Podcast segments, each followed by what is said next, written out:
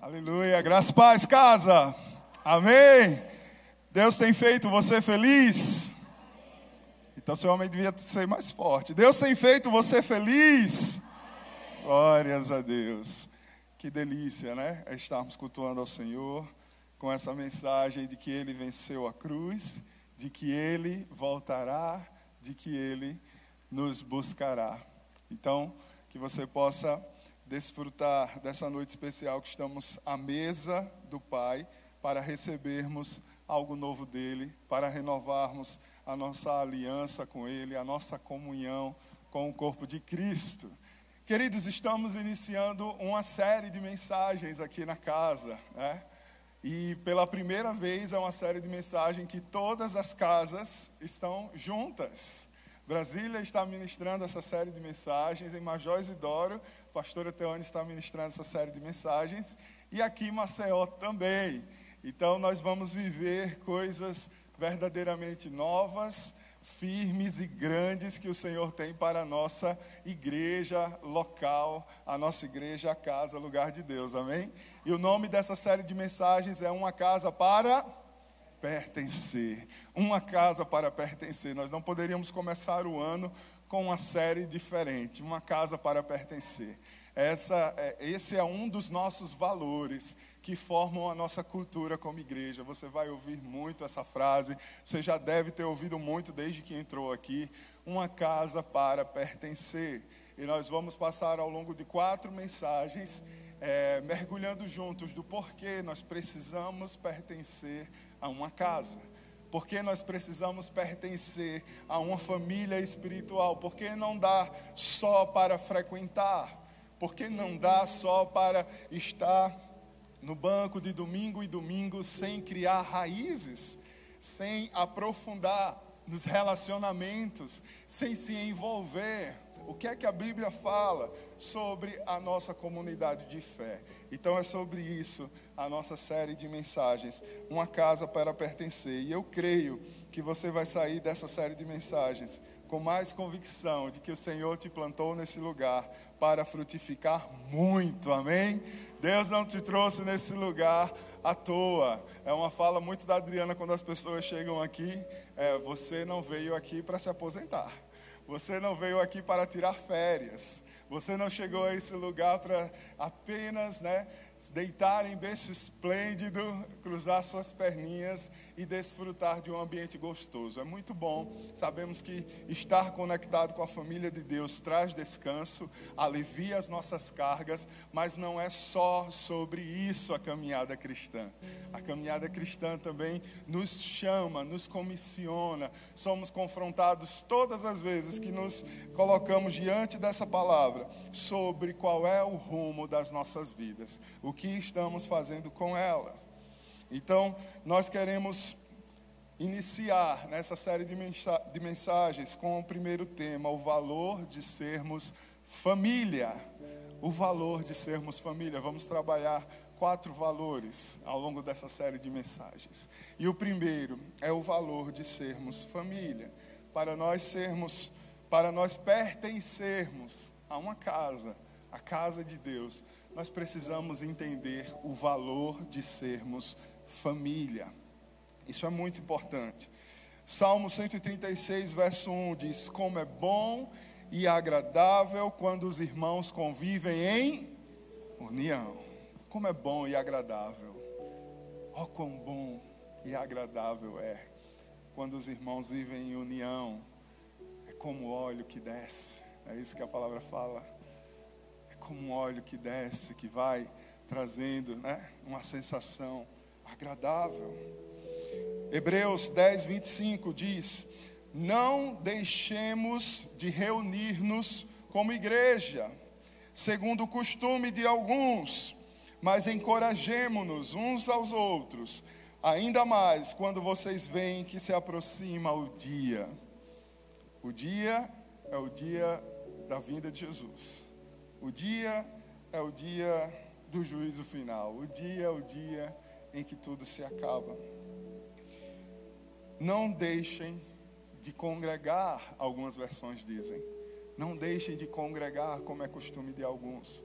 Não deixem de se reunir. como igreja, como alguns têm feito. E eu estava conversando com uma pessoa esses dias e a gente conversava sobre essa, essa nova nomenclatura, né? Desigrejados. Era uma nomenclatura que a gente não ouvia muito há algumas, algumas décadas atrás.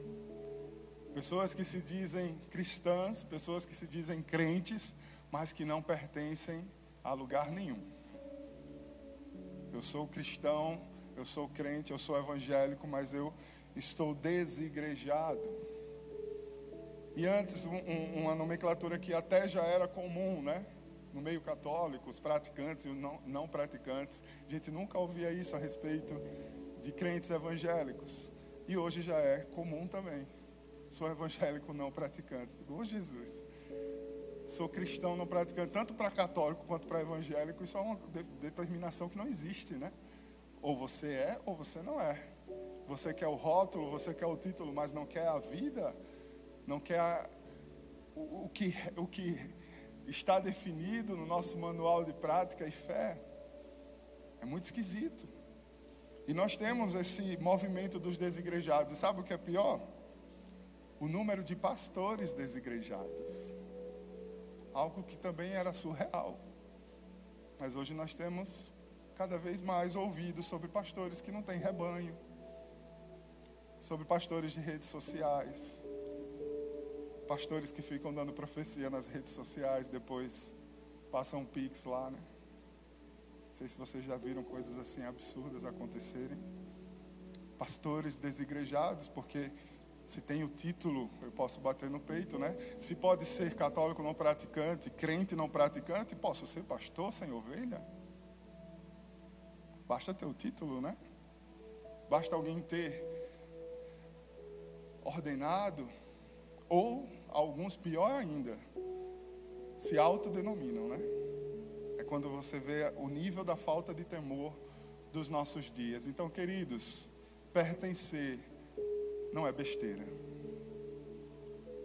Pertencer, congregar, não deixar de se reunir como igreja, sabe, não é uma coisa pequena.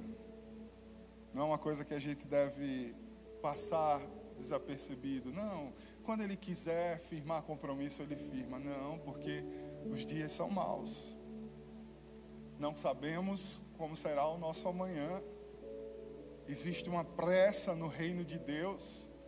E se nós estamos gastando energia em ensinar, em discipular, é porque há pressa no reino de Deus para que esse reino cresça, para que esse time cresça, para que mais pessoas possam se engajar na obra se engajar no fazer Jesus conhecido, amém?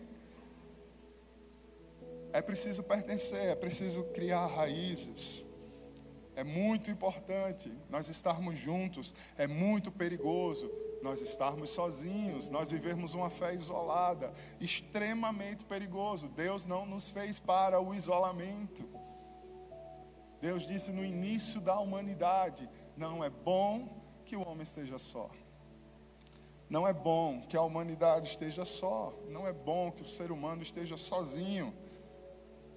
Precisam de auxiliadores, precisam de outros semelhantes que possam fortalecer, conduzir para muitos animais até obras das mãos de Deus.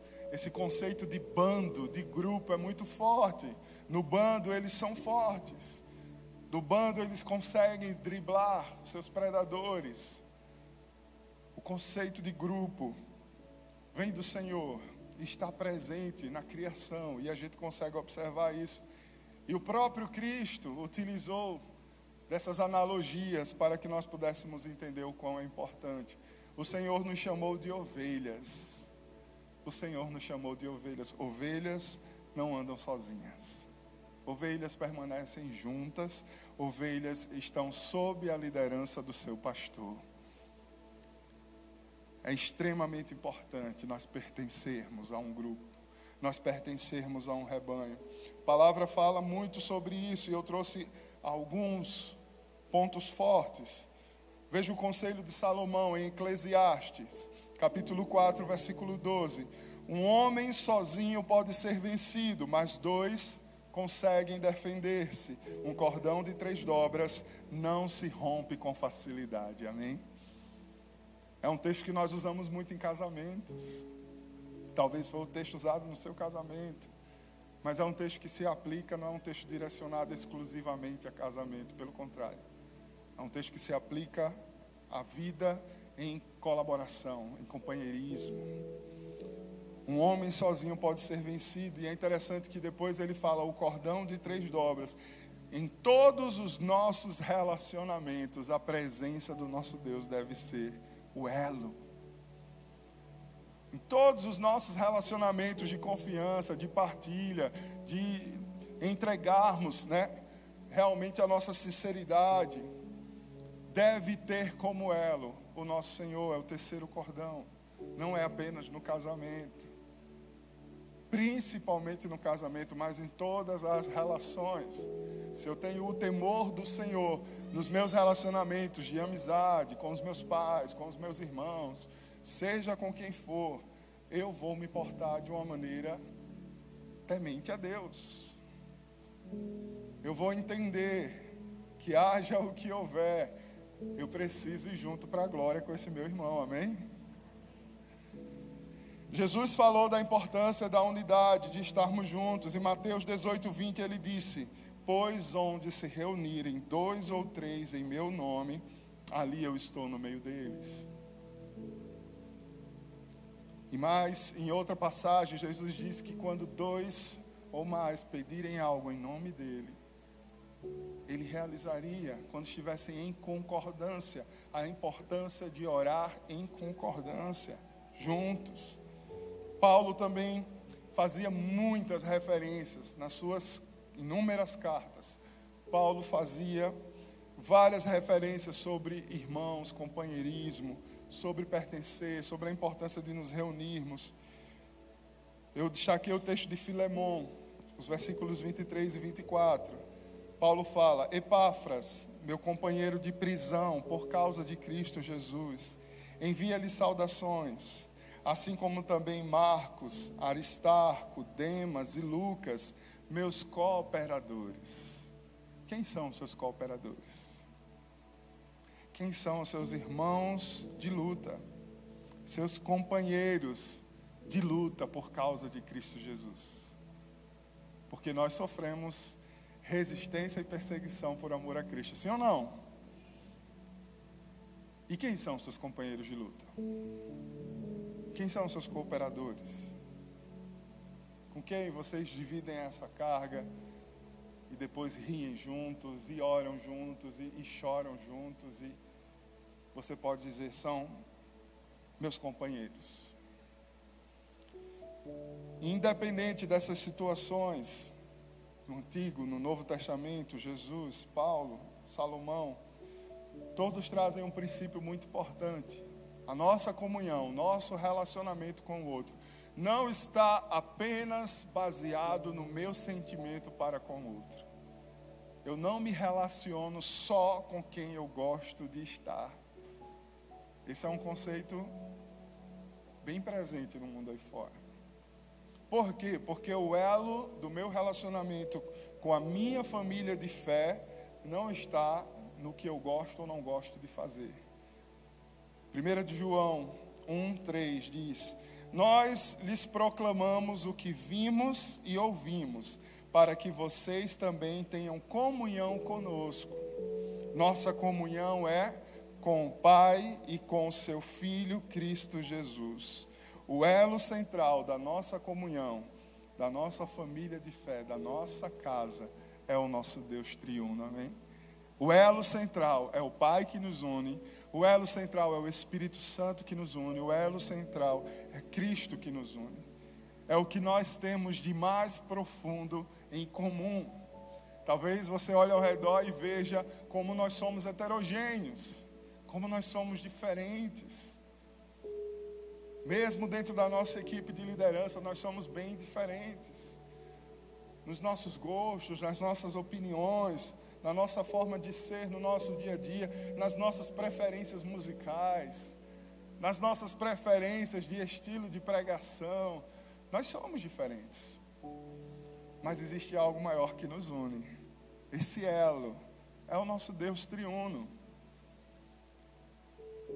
E é por isso que nós seguimos. E é por isso que nós não paramos quando a nossa a nossa opinião ou a nossa o nosso desejo não é atendido. O nosso elo não está no nome da denominação.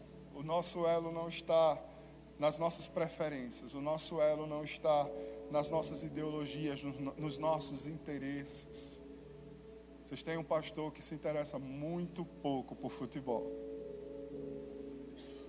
Mas nem por isso impediu que no nosso último Transformados a gente tivesse assistindo um jogo de futebol e comendo churrasco. Nós temos outras coisas que nos aproximam, que são o nosso elo. E é por isso, viu, que infelizmente às vezes eu marco agendas anuais no dia de finais do Brasileirão, porque eu não acompanho o calendário. Eu já pedi que meus auxiliares né, sempre olhem o planejamento do antes. Pastor, no dia da final. Querido, já foi divulgado. Agora vamos ver quem é crente e quem não é, né? O valor de sermos família. Quero trazer outro texto de Paulo. Efésios 3, capítulo 17 e 19, diz, 17 ao 19. Oro para que, estando arraigados e alicerçados em amor, vocês possam, juntamente com todos os santos, compreender a largura, o comprimento, a altura e a profundidade, e conhecer o amor de Cristo que excede todo conhecimento, para que vocês sejam cheios de toda a plenitude de Deus. Olha que texto forte, para que eu e você entendamos de uma vez por todas de que não podemos ficar isolados para que vocês possam, junto com todos os santos, junto com todos os santos, compreender a largura, o comprimento, a altura, a profundidade do amor de Deus. Quando estamos juntos, quando estamos cercados por laços de amor e bondade humana, palavra fala em Oséias que são laços de amor e bondade humana. Ai, Deus está me envolvendo com laços de amor. Você sozinho naquele quarto frio, isolado. Amém. Deus pode te visitar. Ele te visita, Ele está lá. Mas a palavra fala que são laços de amor e bondade humana. Deus usa pessoas para nos abraçar. Quem aqui recebeu um abraço quente, caloroso e gostoso nessa noite já? Chegue cedo, irmão. É tão bom chegar cedo e abraçar um monte de gente. Abraço cura, abraço liberta.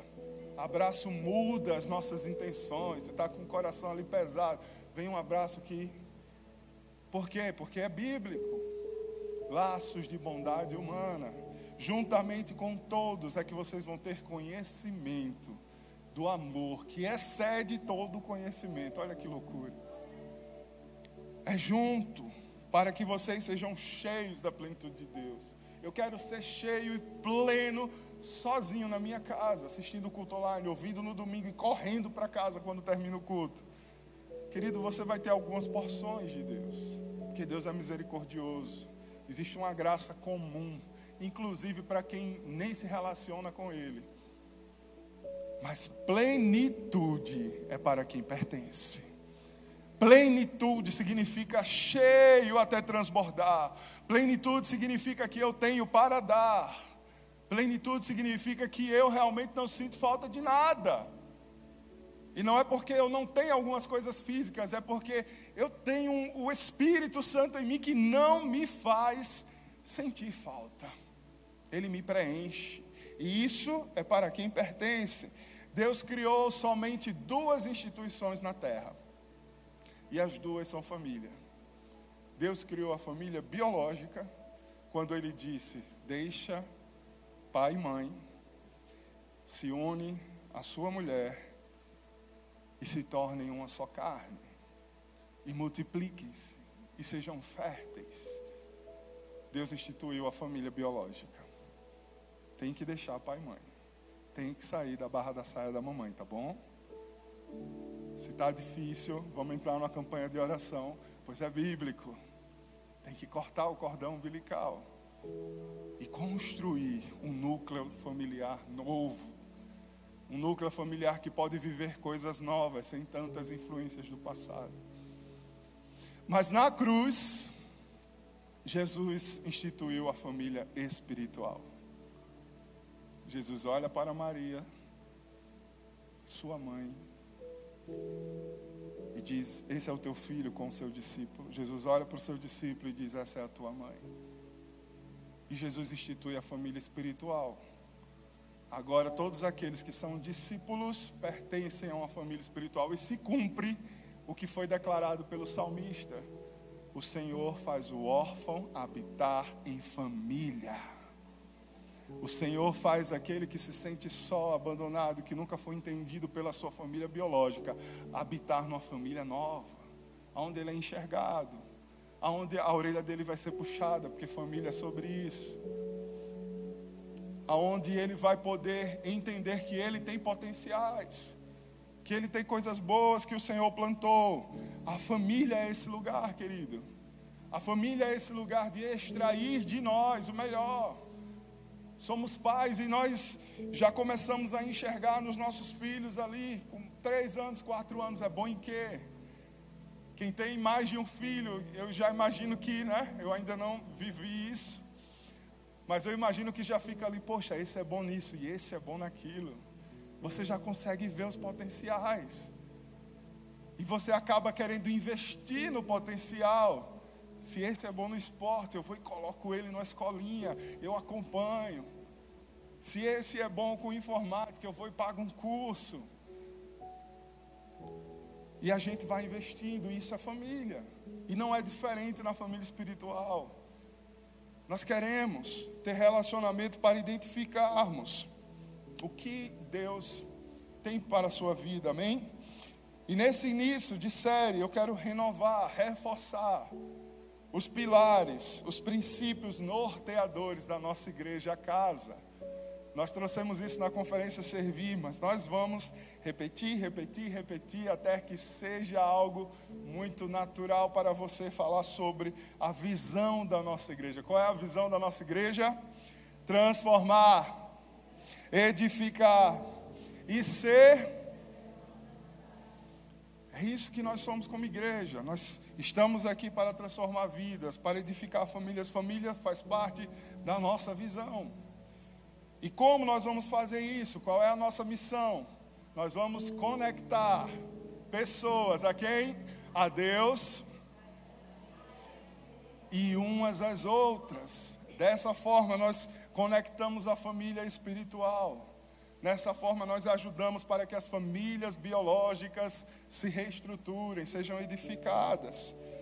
E para isso, nós temos alguns valores que nos definem, que mostram também o caminho que vamos seguir.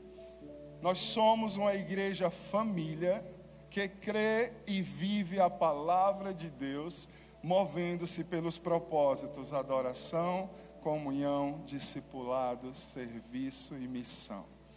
Esse aqui nós somos. E por isso nós precisamos entender a importância de pertencer. E eu quero convidar você a abrir sua Bíblia em Efésios capítulo 2, porque até agora foi a introdução, viu? Efésios capítulo 2.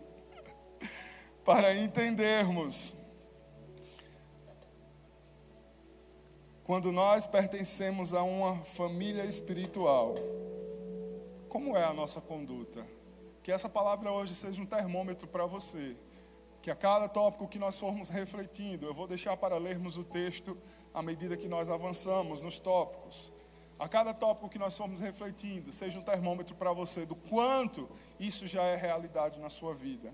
Porque quando nós pertencemos a uma família espiritual, em primeiro lugar, nós influenciamos outros por meio da nossa transformação. Nós influenciamos outros por meio da nossa forma de agir, por meio da forma que nós reagimos ao que o mundo joga nos nossos peitos. Efésios capítulo 2, vamos ler o verso 1. Vocês estavam mortos em suas transgressões e pecados. Alguém aqui se identifica? Estávamos mortos em nossos pecados, nos quais costumavam viver quando seguiam a presente ordem deste mundo. E o príncipe do poder do ar, o espírito que agora está atuando nos que vivem na desobediência. Anteriormente, todos nós também vivíamos entre eles, satisfazendo as vontades da nossa carne, seguindo os seus desejos e pensamentos, como os outros. Éramos, por natureza, merecedores da ira. Todavia, Deus, que é rico em misericórdia, pelo grande amor com que nos amou, deu-nos vida com Cristo, quando ainda estávamos mortos em transgressões, pela graça vocês são salvos. Aleluia! Aleluia! Pertencer à família de Cristo é ter noção desse processo de transformação. O quanto essa transformação é real na sua vida. Precisamos viver os sermos removidos do reino das trevas e do pecado, onde o salário é a morte, e transportados para o reino da luz, o reino dos filhos de Deus, o reino onde nós não pecamos por intenção, pecamos de fato por deslize, mas não pecamos porque planejamos. Não pecamos porque desejamos pecar. Se você programa fazer uma coisa errada, é porque a sua mente ainda está aqui. Sua mente ainda está sendo movida pela carne. E isso é o que a Bíblia fala de raiz do pecado. É isso que a Bíblia fala de cobiça da carne. É quando você ainda se pega planejando pecar, intencionalmente, e geralmente os mesmos pecados. Quando nós passamos por esse processo de transformação, a palavra, a graça, nos impacta de tal forma que eu não posso mais agir da mesma forma. Ele me tirou, ele declarou: Eu não sou mais escravo do pecado. Agora eu sou filho de Deus. Agora eu pertenço a uma família. Eu fui salvo pela graça.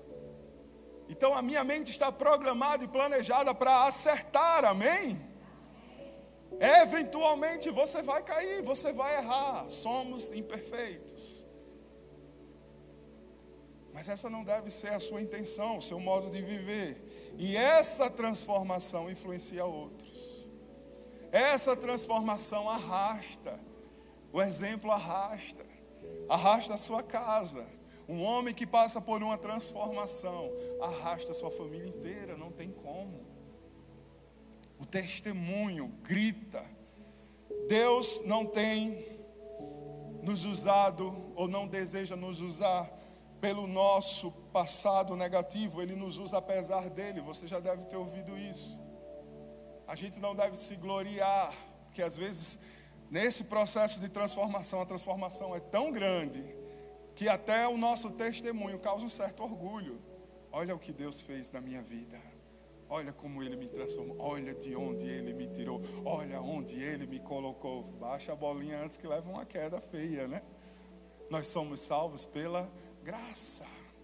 E essa graça é disponível para todos. Então, apesar desse passado podre, Deus deseja que você faça parte da mesa. Deus deseja potencializar os dons e talentos que Ele colocou, esse passado que te prejudicou, te atrapalhou durante muito tempo. Agora, apesar dele, o Senhor te usa para transformar realidades. Quem pertence a uma família apropria-se da sua realidade em Cristo Jesus. Vamos ler o versículo 6. Deus nos ressuscitou com Cristo e com Ele nos fez assentar nas regiões celestiais em Cristo Jesus. Olha que realidade poderosa. Você não nasceu para mendigar, amém?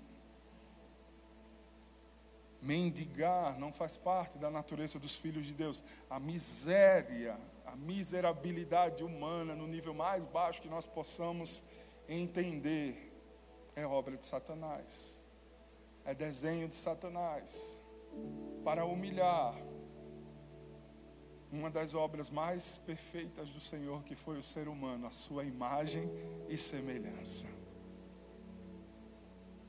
Em algumas viagens missionárias, quando a gente se depara com um alto nível de miserabilidade humana, que você sai despedaçado, eu não consigo ver outra coisa do que a não ser uma batalha espiritual na mente daquele povo. E talvez você já foi essa pessoa que viveu um nível de miséria muito grande. Às vezes nem é financeira, mas o emocional é tão miserável que faz com que mesmo com recursos financeiros você seja um, um mulambento ambulante, né? Mas o Senhor nos criou para vivermos em Suas bênçãos. E quando Ele nos resgata dessa realidade de pecado, trevas e nos transporta para o reino do Seu Filho, nós temos acesso a um suprimento inesgotável do que nós precisarmos, porque o nosso Pai é dono de tudo. E a realidade, apesar de vivermos nessa terra caída, apesar de estarmos sujeitos às adversidades desse mundo, como o próprio Cristo declarou, nós não podemos esquecer da nossa realidade espiritual em Cristo Jesus.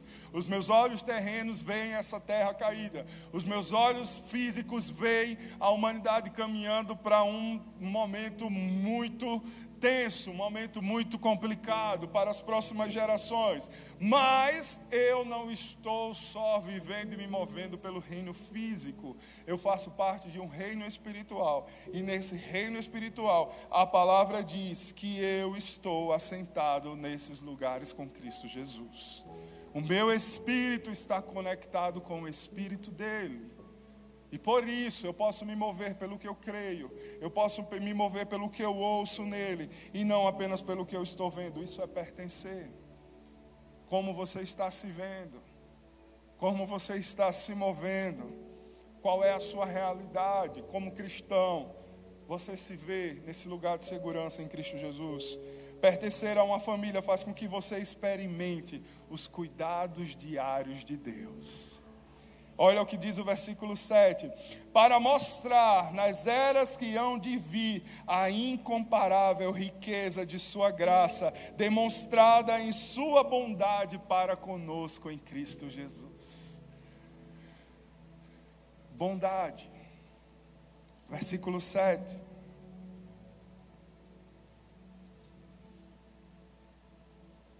Tem um texto de Max Lucado um dos primeiros autores que eu comecei a ler na minha juventude, que dizia o seguinte: Nossa terra prometida não tem necessariamente um território físico, é uma realidade espiritual.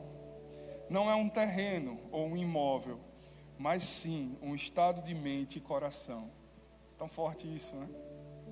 Nós, como filhos de Deus, vivendo nessa terra caída no pecado, nós já podemos, no nosso coração, vivermos a realidade da terra prometida. Porque se a palavra fala que nós estamos com Ele nas regiões celestiais, se a palavra fala que a incomparável riqueza da Sua graça é demonstrada na Sua bondade para conosco, pelo que Cristo Jesus já fez por nós, nós podemos dizer que já vivemos as promessas, amém? Nós já desfrutamos, somos a geração que desfruta das promessas de Deus. Então, sai dessa caixinha de achar que promessa é só uma palavra específica para a sua vida, de que o Senhor vai te colocar no lugar alto e você, queridos, as promessas já foram cumpridas em Cristo Jesus. Já somos salvos. Já temos o nosso lugar no reino espiritual. Ninguém precisa mais comprar terreno no céu, né? É isso que Max, Max Lucaro estava falando. Não se trata de um imóvel, de um lote no céu. Se trata de você entender que o teu espírito já está com o nosso Senhor. Busquem, pois, em primeiro lugar o reino de Deus e a sua justiça, e todas essas coisas lhes serão acrescentadas. Portanto, não se preocupem com o amanhã, pois o amanhã se preocupará consigo mesmo. Basta cada dia o seu próprio mal. Palavras de Jesus. Palavras de Jesus. A cada dia experimente do cuidado de Deus para hoje. Amanhã tem uma nova porção do cuidado de Deus, porque a palavra diz que as suas misericórdias se renovam a cada manhã. Aleluia. Independente das circunstâncias, a provisão da bondade de Deus, amém? Experimente dos cuidados. Quem pertence à família, experimenta dos cuidados diários de Deus. Somos surpreendidos. Quem pertence à família, serve como estilo de vida. Olha o que diz o versículo 10, vamos pular para o versículo 10. Porque somos criação de Deus, realizada em Cristo Jesus, para fazermos boas obras, as quais Deus preparou de antemão para que nós a praticássemos.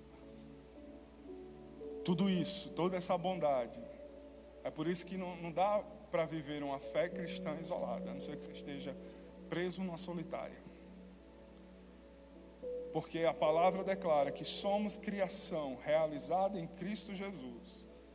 Fomos, né, nossa formação, vamos dizer assim, ela encontra sua plenitude em Cristo Jesus. Mas ela ocorreu para que nós fizéssemos boas obras as quais Deus preparou de antemão para que nós a praticássemos. Servir por meio das boas obras é repartir as nossas habilidades, é repartir aquilo que nós sabemos fazer, é repartir os nossos dons, nossa, as nossas experiências, as nossas vivências. É trocar, é abrir o seu coração, é permitir que numa conexão a sua história de vida possa ajudar outros. Você não tem obrigação de falar, você não tem obrigação de abrir o seu coração. Mas como cristão você deveria fazer isso. Pois a palavra diz que Ele nos preparou para isso, para fazermos boas obras para os outros. Então, no momento de conexão, é onde nós abrimos o nosso coração, com as nossas experiências. Ah, eu não sei falar, pregar, eu não sei. Você sabe contar os livramentos que você já teve? Você sabe contar as bênçãos que o Senhor já permitiu que você desfrutasse, você vai ajudar muita gente numa conexão. Você tem o dom para arrumar uma mesa de ceia. Talvez alguns olhem para aqui e digam: Uau, que mesa linda. Talvez alguns olhem para aqui e digam: Que mesa xoxa, podia estar tá melhor. Então, talvez seja para você nos ajudar a fazer uma mesa melhor repartir as nossas habilidades, repartir os nossos dons, repartir as nossas experiências, as boas obras que o Senhor nos chamou para vivermos. Quem pertence a uma família contribui para a unidade e saúde do corpo de Cristo. Você veio aqui e, em nome de Jesus, você não é um enviado de Satanás. E se for, vai se converter. Por quê? Porque quem pertence contribui para a unidade, não para a divisão. Quem pertence contribui para a saúde do corpo de Cristo e não para se tornar um câncer dentro do corpo de Cristo. Uma célula dentro do corpo de Cristo que está rebelde, que está causando tumulto. Olha o que dizem os versículos 13 e 14. Mas agora, em Cristo Jesus, vocês que antes estavam longe, foram aproximados mediante o sangue de Cristo, pois Ele é a nossa paz, o qual de ambos fez um e destruiu a barreira, o muro de inimizade. Cristo destruiu as barreiras que nos separavam. Cristo derrubou os muros de inimizade. Então, que você não seja alguém que levanta esses muros. Deus age na unidade.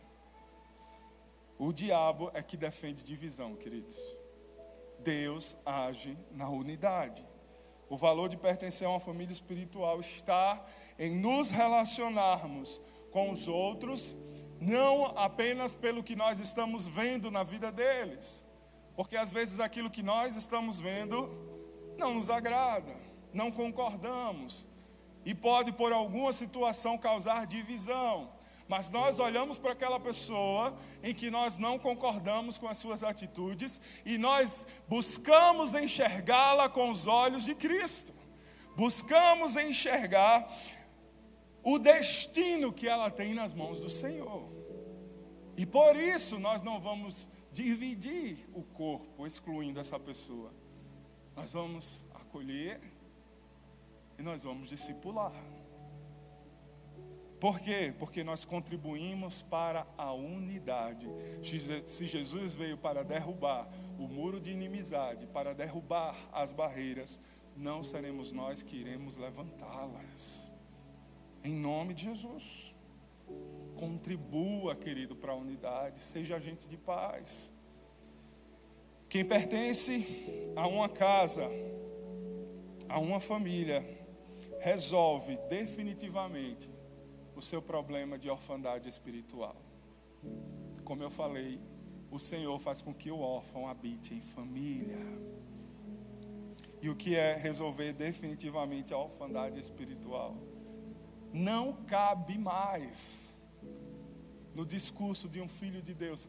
Ah, ninguém olha para mim. Ah, coitado de mim, pobre de mim.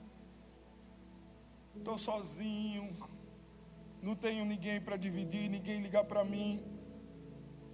Querido, você tem um pai, um bom pai, um pai que te preenche em todas as circunstâncias, e mesmo a palavra fala, pode ainda uma mãe se esquecer de um filho, mas eu, Deus, Pai, nunca me esquecerei de ti nunca me esquecerei de ti.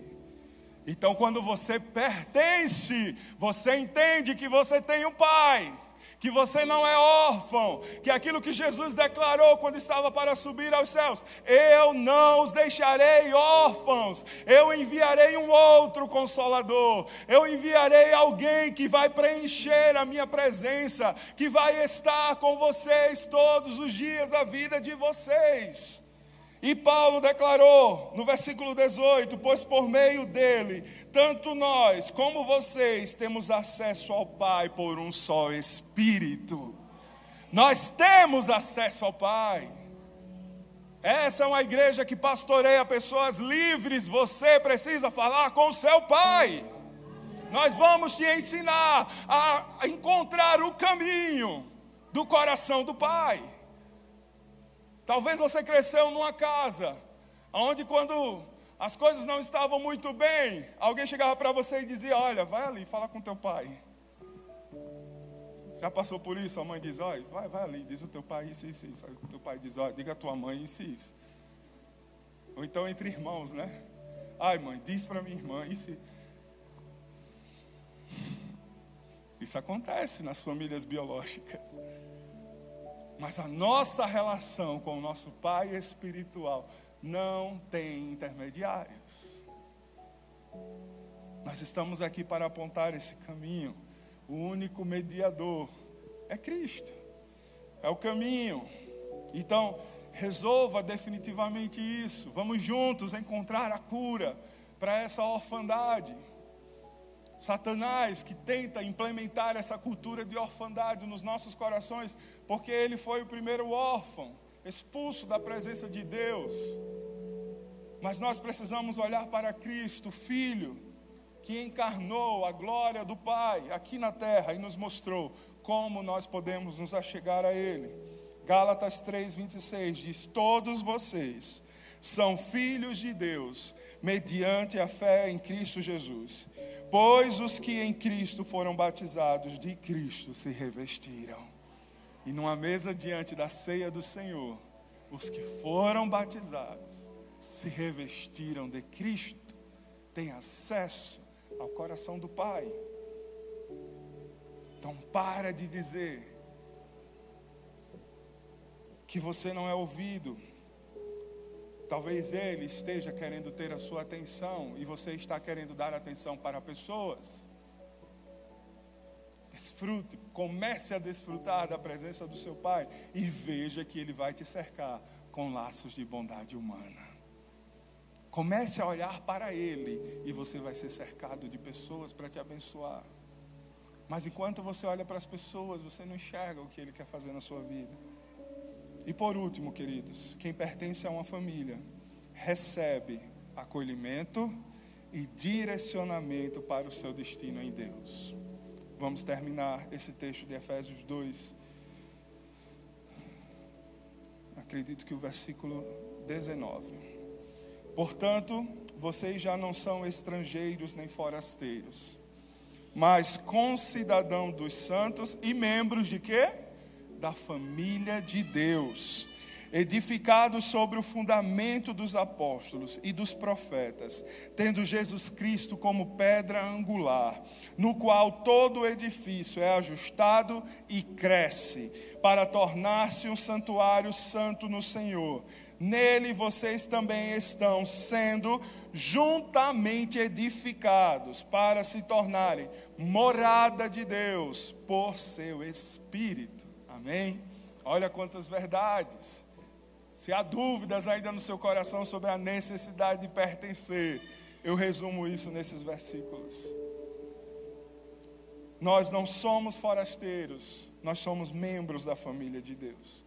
E juntos nós somos edificados para nos tornarmos morada dele por meio do seu espírito. A igreja é imprescindível para o nosso crescimento. A igreja é extremamente necessária para o nosso crescimento. Sem a igreja, você pode ir longe, mas você não vai chegar a todo o potencial que Deus quer realizar na sua vida. Com a igreja, você fará coisas incríveis, improváveis, inimagináveis, que nem você esperava, porque juntos nós somos edificados na pedra angular. Juntos nós nos tornamos morada pelo Espírito de Deus.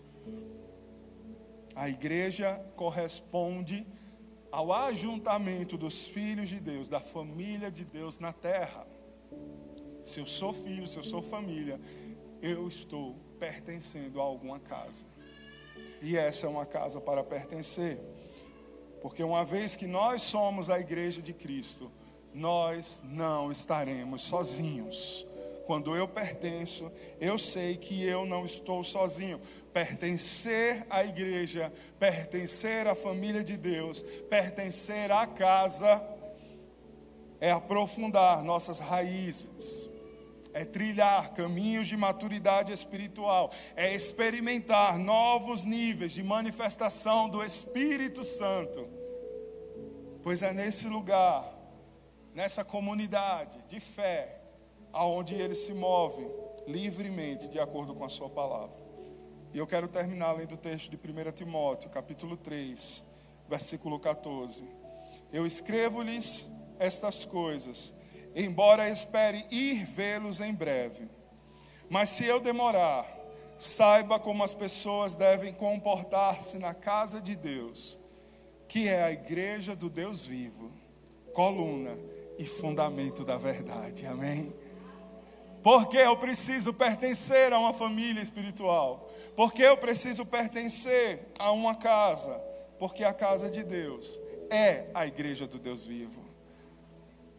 Supere esse nível raso de teologia, onde as pessoas dizem: Eu sou a igreja. Você só é a igreja se estiver em comunhão com os outros.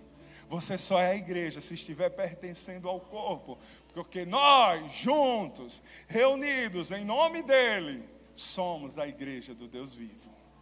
Nós somos a igreja do Deus vivo, coluna e fundamento da verdade. Você pode se colocar em pé.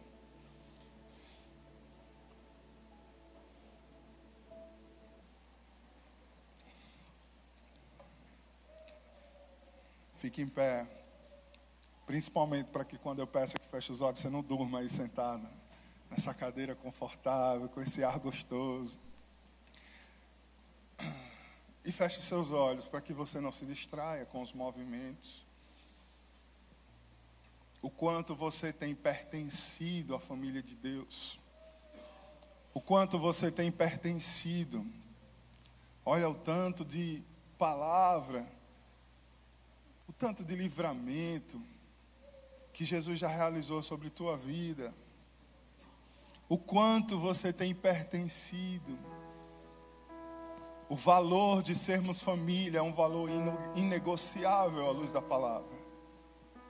Como eu falei, são as duas únicas instituições fundadas por Jesus, fundadas por nosso Deus. Família pulsa no coração de Deus. Pertencer se relacionar com os outros é a base da nossa fé. Entender que Deus usa pessoas é a base do que nós fazemos nessa terra, é o que nos ajuda a encontrarmos sentido. Não é sobre nós, não é tudo sobre nós, é muito pouco sobre nós.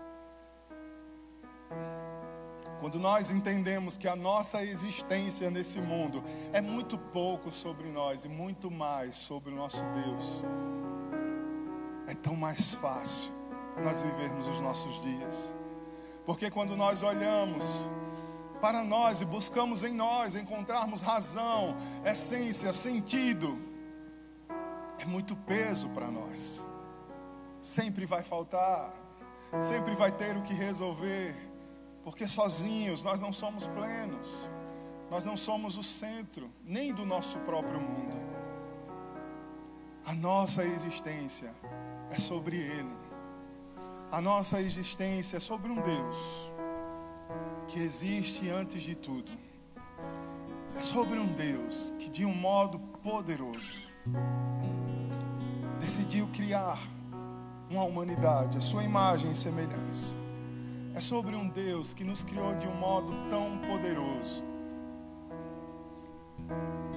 que nos dotou de tantas especialidades no nosso corpo, tantas conexões neurais, tantas células executando tantas funções incríveis. Nós fazemos parte de uma obra que ainda não está acabada. E a nossa participação nessa tela, que é o que Deus está desenhando, ela é muito pequena comparada a tudo que já aconteceu. Ela é ínfima. Mas quando nós estamos nele, quando nós pertencemos a ele, quando nós estamos enraizados na sua família espiritual, essa participação ínfima faz todo o sentido para nós. Aquilo que parece pequeno, aquilo que não parece nada, para nós é tudo. Aquilo que o mundo diz que está faltando, que está tendo necessidade, para nós que pertencemos à família dele, que temos raízes nele, que encontramos sentido nele, nós já encontramos tudo. Essa é a diferença é viver uma vida mais leve e com propósitos. É viver uma vida mais leve, mas que tem sentido. Oh Senhor, nós pertencemos a Ti. Abre o seu coração para Ele. Nós pertencemos a Ti, mas não queremos ser aqueles que viram as costas tua igreja, para tua família espiritual. Não queremos ser desigrejados, Senhor. Não queremos ter a síndrome do filho mais velho, da parábola do filho pródigo. Não queremos estar perdidos na casa do Pai. Não queremos nos sentir órfãos na casa do Pai. Sara-nos, Senhor, diante da mesa da ceia do Senhor. Nós estamos diante de um ambiente de cura.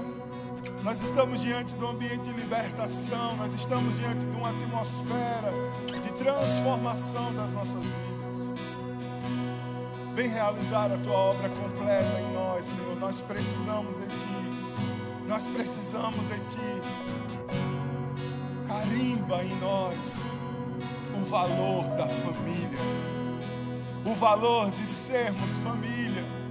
Somos família de Deus, somos morada do Altíssimo, somos a casa que Ele deseja habitar. Oh Senhor,